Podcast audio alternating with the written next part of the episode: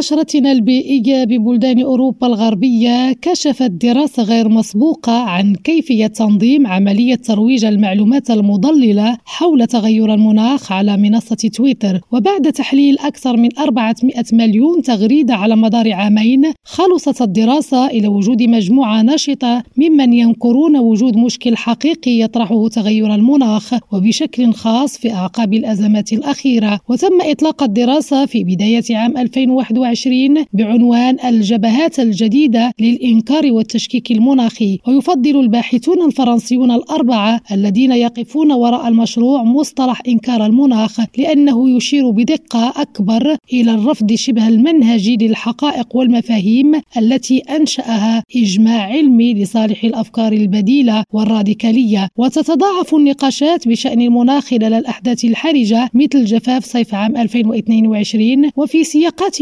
جيوسياسية محددة على غرار الانتخابات الأمريكية. ووفقا لهذا التقرير فإن حوالي 30% من المنشورات التي تتناول قضايا المناخ تأتي من حسابات لمجموعات المنكرين لإشكالية المناخ. على صعيد آخر توصلت دراسة حديثة من كلية لندن الجامعية إلى أن سعر تذكرة الطيران هو معيار قياسي أكثر فعالية لبصمة الركاب الكربونية من درجة السفر تفترض حاسبات انبعاثات السفر عادة أن الجلوس في الدرجة الأولى على سبيل المثال الذي يشغل حيزا أكبر على متن الطائرة من حيز المقعد الاقتصادي يجعل ركاب الدرجة الأولى مسؤولين بشكل أكبر عن مزيد من الانبعاثات. ووفقا للدراسة تبين أنه عندما يتم تضمين الأسعار في العملية الحسابية يتضح أية فئة من المسافرين يساهمون أكثر في عائدات شركة الطيران ويجعلونها قادرة على الاستمرار. ويأمل الباحثون ألا تغير النتائج الطريقة المستخدمة في فرض الضرائب على انبعاثات الركاب وحسابها فحسب بل ستشجع أيضا المسافرين على اختيار وسائل نقل بديلة أو إعادة التفكير فيما إذا كانت رحلتهم ضرورية وذلك في إطار الجهود المبذولة على نطاق واسع للتقليل من الانبعاثات الناتجة من حرارة الكوكب. خديجة الطاهري لريم راديو لشبونة.